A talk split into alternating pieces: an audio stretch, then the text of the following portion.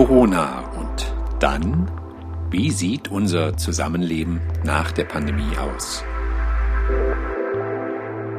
Hallo und herzlich willkommen, hier ist Rainer Erises. Ich begrüße heute im Podcast Frau Professor Konstanze Berndt. Sie ist Hochschullehrerin an der Evangelischen Hochschule in Dresden. Sie leitet dort den Lehrstuhl Soziale Arbeit und Schule. Hallo, Frau Berndt, schön, dass Sie dabei sind. Hallo, guten Tag. Danke für die Einladung. Frau Berndt, durch das Lernen zu Hause konnten Kinder jetzt über ein Jahr lang nicht regelmäßig in die Schule gehen. Es normalisiert sich gerade alles. Die Kontinuität war damit über ein Jahr lang im Lernen deutlich eingeschränkt. Manche Experten, die ich bisher gesprochen habe, vermuteten, dass diese Zeit ohne normale Präsenzschule viele Nachwehen im Leben haben wird, im Nach, im Leben der Schüler. Die Schüler von heute werden also Nachteile im Leben haben. Sehen Sie auch diese Gefahr? Da muss man ja erstmal fragen, welches Verständnis vom Lernen haben wir eigentlich? Was ist Lernen? Wo ereignet sich Lernen? Findet Lernen nur in der Schule statt? Gibt es überhaupt sowas wie kontinuierliches Lernen in der Schule? Was lernen Kinder, wenn sie in der Schule sind? Wenn wir davon ausgehen, dass Lernen ein lebenslanger Prozess ist, dann stellt sich mir nicht die Frage, haben Kinder kontinuierlich gelernt und Jugendliche, sondern was haben sie gelernt? Auch jetzt im letzten Jahr.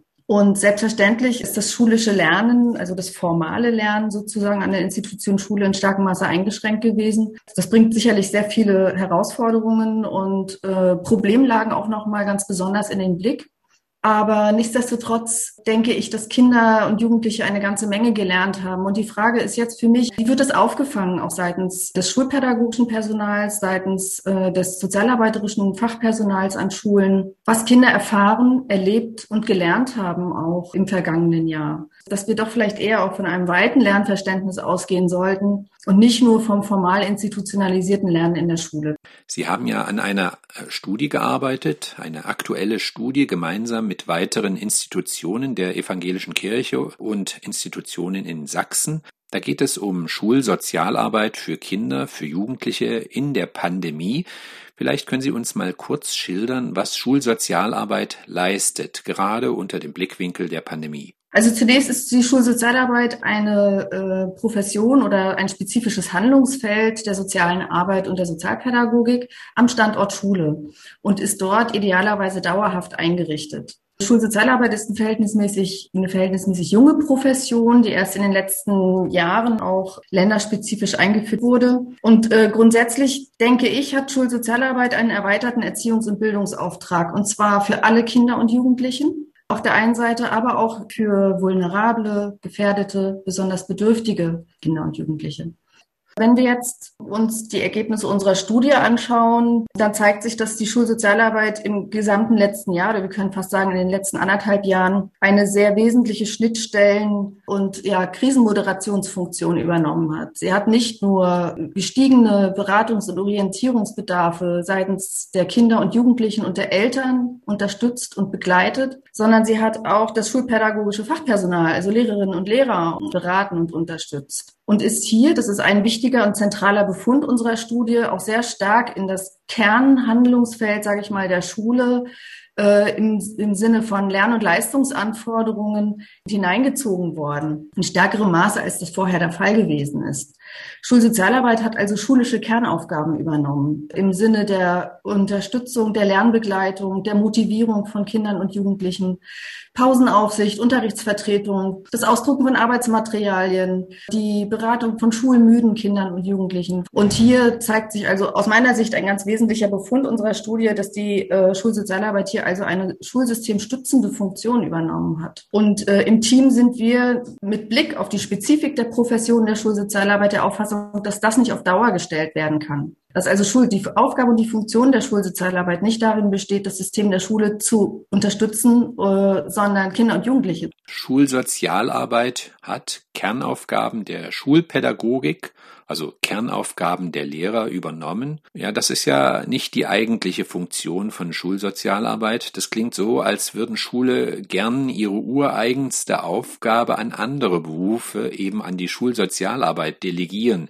Vielleicht können Sie doch noch einmal erläutern, was denn die eigentliche Aufgabe von Schulsozialarbeit ist. Schulsozialarbeit ist genuin über das, über das Sozialgesetzbuch 8 abgesichert und nicht über die Schulgesetze der Länder. Und hier finden wir in ein paar Paragraphen Aufgaben der Kinder- und Jugendhilfe. Und dazu gehört unter anderem die Unterstützung der Persönlichkeitsentwicklung, der Sozialität, der eigenständigen Verantwortungsübernahme und also und das im Sinne eines umfassenden Erziehungs- und Bildungsauftrags, etwa äh, im Rahmen von Kindeswohlgefährdungen, aber auch bei Berufsorientierungen zum Beispiel, bei spezifischen Sorgen und Nöten von Kindern und Jugendlichen. Es geht tatsächlich also in der Tat um äh, sozialpädagogische im Sinne von umfassenden, umfassende äh, Unterstützungs- und ähm, Bildungsangebote für Kinder und Jugendliche. Das geht weit über das hinaus, auf das Schulsozialarbeit häufig reduziert wird. Also soziale Kompetenztrainings beispielsweise im Sinne der Disziplinierung und Anpassung an das Schulsystem. Also Schulsozialarbeit ist mehr und eigentlich anderes als äh, soziales Kompetenztraining und Disziplinierung von Kindern und Jugendlichen, damit sie brav in der Schule lernen und den Anforderungen genügen, sondern Schulsozialarbeit arbeitet im Dienste der Kinder und Jugendlichen. Hm, und damit handelt es sich um verschiedene Berufe und Zuständigkeiten. Sie sagten, Schulsozialarbeit ist ein relativ neues Feld. Wie wird sie denn wahrgenommen an den Schulen? Sind Schulen hierzulande bereit, Schulsozialarbeit auch als ein ja, besonderes neues Konzept zu integrieren? Das ist eine spannende Frage. Das hat, würde ich sagen, mit dem pädagogischen Selbstverständnis der Schule zu tun. Wenn also Lehrerinnen und Lehrer und auch Schulleitungen bereit und in der Lage sind, aufgrund ihres pädagogischen äh, Selbstverständnisses eine weitere Profession am Standort Schule zu akzeptieren, die durchaus auch mal Sand im Getriebe sein kann, die also äh, eine andere Perspektive auf Kinder und Jugendliche haben als eine leistungs- und lernreduzierte Perspektive. Wenn also Lehrpersonen Schulsozialarbeit nicht nur als Entlastungsfunktion, als Feuerlöscherfunktion, sondern als Einladung zu einer pädagogischen Schulentwicklung verstehen, dann denke ich, sind gute Weichen gestellt, Schule neu zu denken, weiterzudenken und weiterzuentwickeln über eben eine klassische äh, lern- und leistungsorientierte Schule hinaus. Es gibt Ganztagsschulvorstellungen, die also von einem erweiterten Bildungsverständnis ausgehen. Und es gibt durchaus Schulen, um auf Ihre Frage zurückzukommen, die das als Bereicherung sehen, auch diese weitere, die Erweiterung der schulpädagogischen Perspektive um die sozialpädagogische Perspektive. Ich spreche heute mit Konstanze Berndt. Sie ist Professorin für soziale Arbeit und Schule an der Evangelischen Hochschule in Dresden. Bei Ihren Forschungen, Frau Berndt, beziehen Sie sich vornehmlich auf die Situation in Sachsen. Sind die Ergebnisse vergleichbar für unser Sendegebiet des MDR, also auch für Sachsen-Anhalt, für Thüringen oder etwa für das gesamte Bundesgebiet? Das ist durchaus vergleichbar. Es sind in den letzten Monaten ja auch andere Studien in anderen Bundesländern entstanden, auch gerade im Zuge der Frage nach dem, nach Schulsozialarbeit in Zeiten der Corona-Pandemie. Und Statistiken zeigen eben, dass es durchaus vergleichbar ist. Das, was ich nochmal interessant finde, vielleicht auch in dem Zusammenhang, ist, äh, dass parteipolitische äh, Programmatiken sich allerdings sehr deutlich unterscheiden bezüglich der Frage, braucht es Schulsozialarbeit oder nicht. Hier gibt es sehr konventionelle, äh, ich sag mal eher rückwärtsgewandte Perspektiven auf Schule, die sagen, Schule ist ein Ort, wo Disziplin und Leistungsorientierung herrschen muss. Da braucht es strenge, klare und äh, kompetente Lehrpersonen und keine Schulsozialarbeiter. Ein überwiegender Teil der äh, parteipolitischen Positionen im Einzugsbereich des MDR hat aber ein, ein starkes Bekenntnis auch zur Schulsozialarbeit und sieht durchaus den Mehrwert an der Institution Schule. Und hier gilt es, denke ich, auch jetzt im Zuge auch der Landtagswahlen und der politischen Entwicklungen auch ein starkes Votum für die Bedeutung und Relevanz der Schulsozialarbeit zu formulieren und stark zu machen. Weil wir, wie gesagt, eben nicht von der Lern- und Paukschule und der Disziplinschule des letzten Jahrtausends mehr sprechen können in Anbetracht der Pluralisierung von Lebenslagen, der, äh, der sich wandelnden Gesellschaft und der neuen Herausforderungen auch, die an Kinder und Jugendliche gestellt werden. Kommen wir mal auf Ihre Studie zurück, Ihre Forschung Schulsozialarbeit in Zeiten von Corona oder Schulsozialarbeit unter Pandemiebedingungen. Was waren denn die Ziele, die Sie verfolgt haben? Also wir sind ja sehr früh, also schon einen Monat, glaube ich, nach den Schulschließungen an unsere, an unsere, also an die Fachkräfte, äh, an die Schulsozialarbeiterinnen und Schulsozialarbeiter herangetreten, haben sie um eine Beteiligung gebeten, gerade weil wir sehen wollten, wie sich das Handlungsfeld, die Aufgaben und Tätigkeitsfelder, die Herausforderungen einer ein, eigentlicher äh, Präsenzprofession, die üblicherweise am Standort Schule präsent ist, mit offener Tür und äh, mit niedrigschwelligen Angeboten verändert wie aber auch die Schulsozialarbeiterinnen und Schulsozialarbeiter auf die veränderten Bedingungen reagieren. Gleichermaßen hat uns interessiert, eher so als Hintergrundfrage auch das Professionsverständnis, das Selbstverständnis der Schulsozialarbeiterinnen und Schulsozialarbeiter, weil es sich nach wie vor um ein auch im bundesdeutschen Blick sehr diffuses Handlungsfeld handelt mit sehr vielen Ideen und Aufträgen und, und äh, Aufgabenstellungen sozusagen. Also die Frage, die auch uns be beschäftigt hat, worin sehen Schulsozialarbeiterinnen und Schulsozialarbeiter gegenwärtig beziehungsweise im letzten Jahr ganz besondere Schwerpunkte ihrer Tätigkeit? Was ist das professionelle Selbstverständnis der Kolleginnen und Kollegen? Kommen wir auf die Ergebnisse. Was kam dabei heraus? Welche ja, Lehren haben Sie gezogen? Was wir an Lehren gezogen haben. Ja, gut. Was lernen wir aus den Studien? Also wir haben ganz kurz drei Studien bisher durchgeführt, weil wir nicht nur eine Momentaufnahme vornehmen wollten, sondern auch die Dynamik in der, in der Pandemiezeit in den Blick nehmen wollten. Und diese drei Befragungen, an der sich erfreulicherweise sehr, sehr viele Kolleginnen und Kollegen in der Praxis beteiligt haben, die also quasi repräsentativ auch ist, die zeigen zum einen äh, erwartbare Befunde, zeigen aber auch ja, äh, Überraschungen sozusagen. Also erwartbar ist natürlich einer der Kernbefunde, das ist jetzt tatsächlich nicht weiter verwunderlich, dass es, der, dass es eine große Herausforderung war für die Schulsozialarbeit, Kinder und Jugendliche zu erreichen, Kontakt zu halten und mit ihnen sozusagen auch wieder ins Arbeiten zu kommen und den Faden äh, wieder aufzunehmen, der quasi ja auch abgerissen ist durch die Tatsache, dass die Präsenzkommunikation nicht mehr stattgefunden hat also die Kommunikation vor Ort. Also das Kontakt halten, das Kontakt herstellen, die Erreichbarkeit war bis zuletzt auch und bis heute äh, eine große Herausforderung. Und hier zeigte sich zum Beispiel, dass es besonders schwer zu erreichende Kinder und Jugendliche gab und gibt. Das sind natürlich altersbedingt auch Grundschülerinnen und Grundschüler. Kinder und Jugendliche auch, die an Förderschulen lernen. Kinder und Jugendliche, deren Muttersprache nicht Deutsch ist und die hier quasi also auch äh, Sprachverständigungsprobleme haben. Aber auch Eltern zeigten sehr deutliche Unterstützungs-, Beratungs- und Orientierungsbedarf. Es waren äh, also Sorgen, Ängste, Nöte im Zuge der veränderten Arbeits- und Lebensbedingungen aber auch persönliche und familiäre, familiäre Krisenerfahrungen und Krisensituationen. Nichtsdestotrotz wurde immer noch ein Teil von Kindern und Jugendlichen nicht erreicht. Und unsere Befunde legen eben auch nahe, dass, dass, die, dass die Zahl von schulmüden, schulabsenten Kindern und Jugendlichen zugenommen hat und hier eben auch deutliche Grenzen der digital gestützten Kommunikation auch äh, natürlich zu sehen sind. Um vielleicht ein paar Schlagworte zu nennen, also äh, wie ist die Ausstattung überhaupt mit digitaler Infrastruktur, sowohl seitens des pädagogischen Fachpersonals auch, als auch seitens der Kinder und Jugendlichen? Wie wird dies eigentlich finanziert? Also wir vermuten, dass ein erheblicher Teil der digital gestützten Kommunikation auch aus privaten Taschen der Schulsozialarbeiterinnen und Schulsozialarbeiter finanziert wurde. Damit verbunden auch, das fanden wir auch, was die Profession und das Selbstverständnis der Schulsozialarbeit betrifft, nochmal sehr bemerkenswert, die Einschätzung, dass die digital gestützte Kommunikation durchaus unter, unterstützen kann, Kinder und Jugendliche zu erreichen, dass sie aber die Präsenz und den, die unmittelbare Face-to-Face-Kommunikation nicht ersetzt. Und das ist im Grunde auch eigentlich alles andere als überraschend, denke ich. Also wir können nicht davon ausgehen, dass die Situation, wenn zwei Menschen hinter zwei Rechnern sitzen, die gleiche ist, als wenn sich diese Menschen in einem Raum begegnen.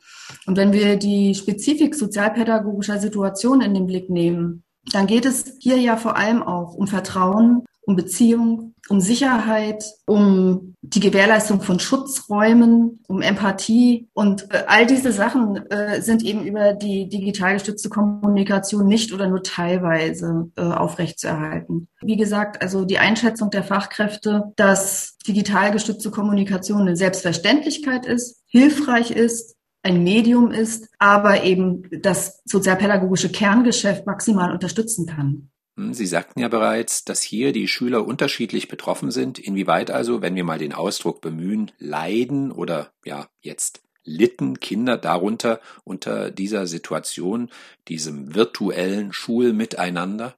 Sicherlich haben viele Kinder und Jugendliche die Zeit der Pandemie gut überstanden. Davon bin ich ganz überzeugt. Ich würde auch nicht von einer verlorenen Generation sprechen, so wie das teilweise da äh, getan wird.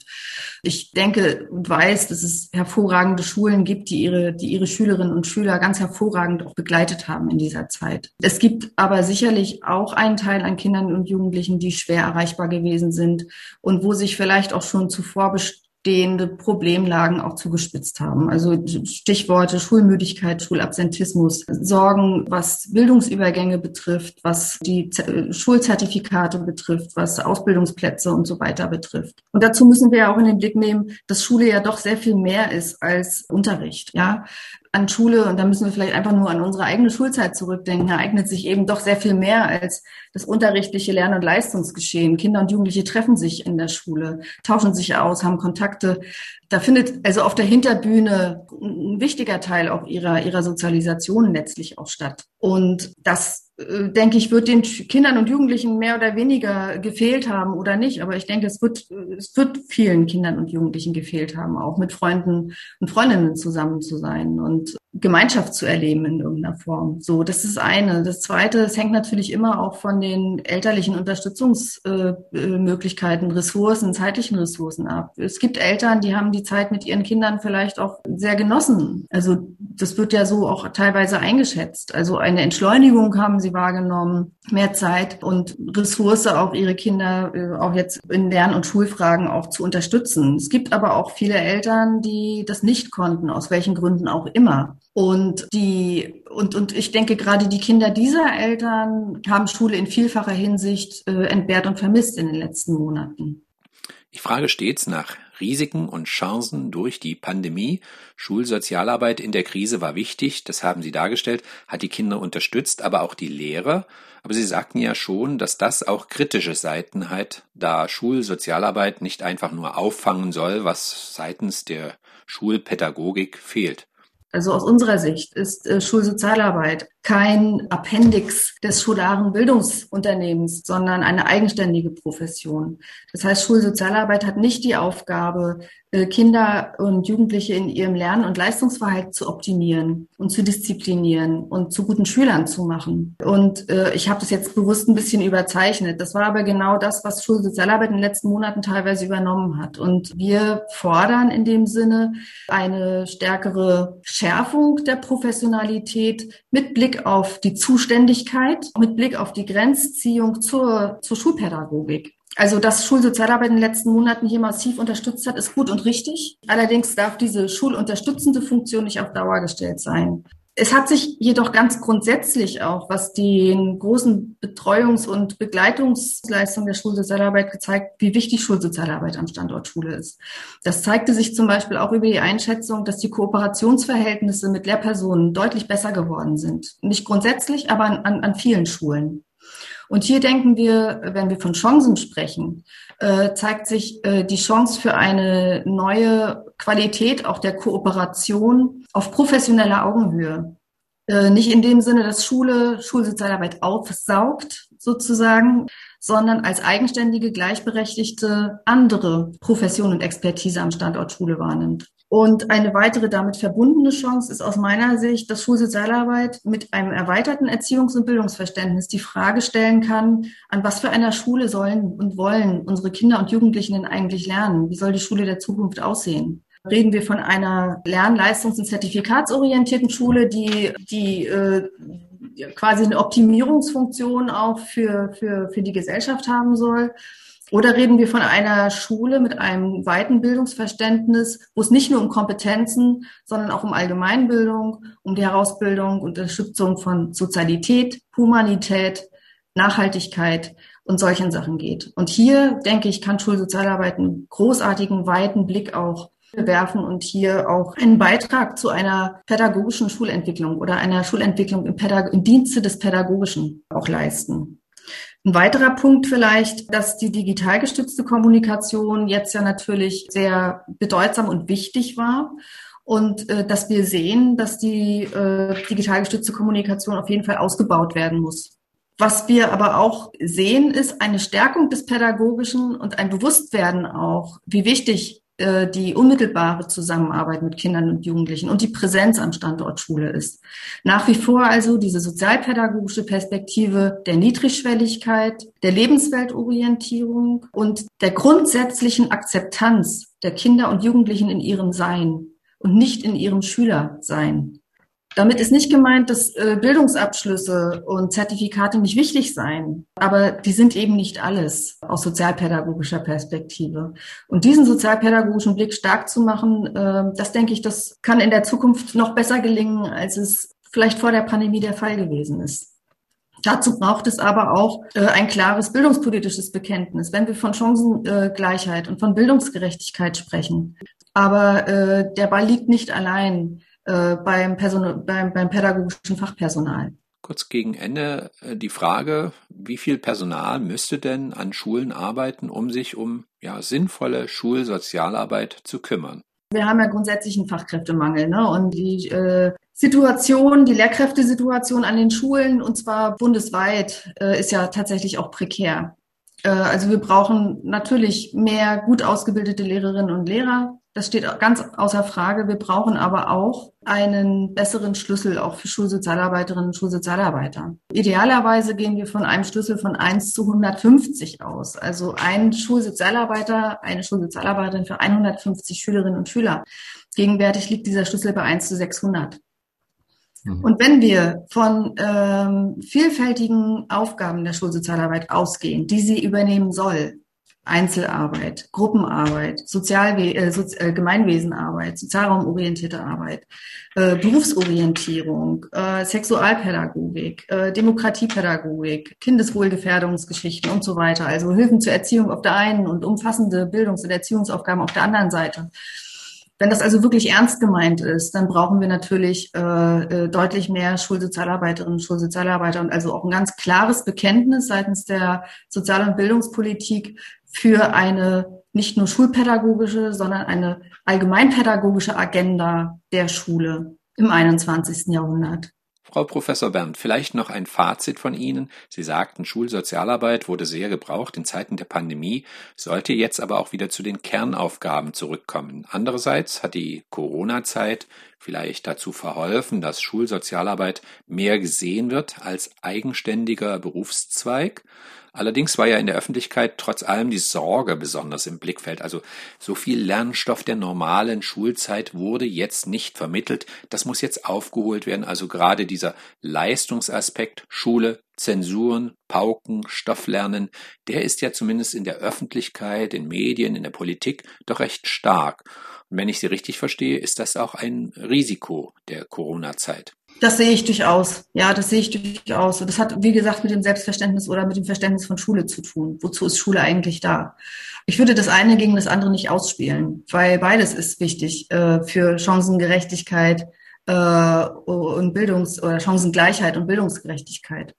Das äh, sind beides wichtige Punkte. Als, äh, als Sozialpädagogin würde ich allerdings natürlich auch Bildungs- und Erziehungsaspekte stark machen wollen, die eben nicht in Kompetenzen und Zertifikaten und Noten aufgehen. Denn die Leistungsbewertung an sich und das Ziffernotensystem äh, steht ja in der Kritik letztlich auch, solange es diese Ziffernoten auch gibt. Was bilden die eigentlich genau ab? Und inwiefern kann eigentlich verpasster Lerninhalt nachgeholt werden? Welches Verständnis vom Lernen haben wir hier? Äh, also Lernen wovon? Also was, was soll eigentlich gelernt werden sozusagen. Ne? Und da geht es natürlich um Wissen, um Informationen, um Fakten, um ja, Allgemeinbildungsaspekte irgendwie, so wie sie in verschiedenen Schulfächern auch aufgehoben sind. Es geht um Kernkompetenzen, Lesen, Schreiben, Rechnen. Das steht ganz und gar außer Frage. Das reicht aber nicht. Und deswegen, äh, ich habe vorhin gesagt, kulturelle Bildung. Also meine Vorstellung wäre, und das auch gerade kulturelle Bildung stark zu machen an Schule und Kindern noch andere Erfahrungsräume und Selbstbildungsprozesse auch zu ermöglichen. Okay. Ich denke, wir sind am Ende unseres äh, umfangreichen Interviews, Frau Professor Berndt. Ich danke Ihnen vielmals für das Gespräch. Sehr gerne. Und Ihnen danke ich für Ihre Aufmerksamkeit. Ich freue mich auf den nächsten Podcast in der nächsten Woche. Bis dahin, machen Sie es gut. Auf Wiederhören.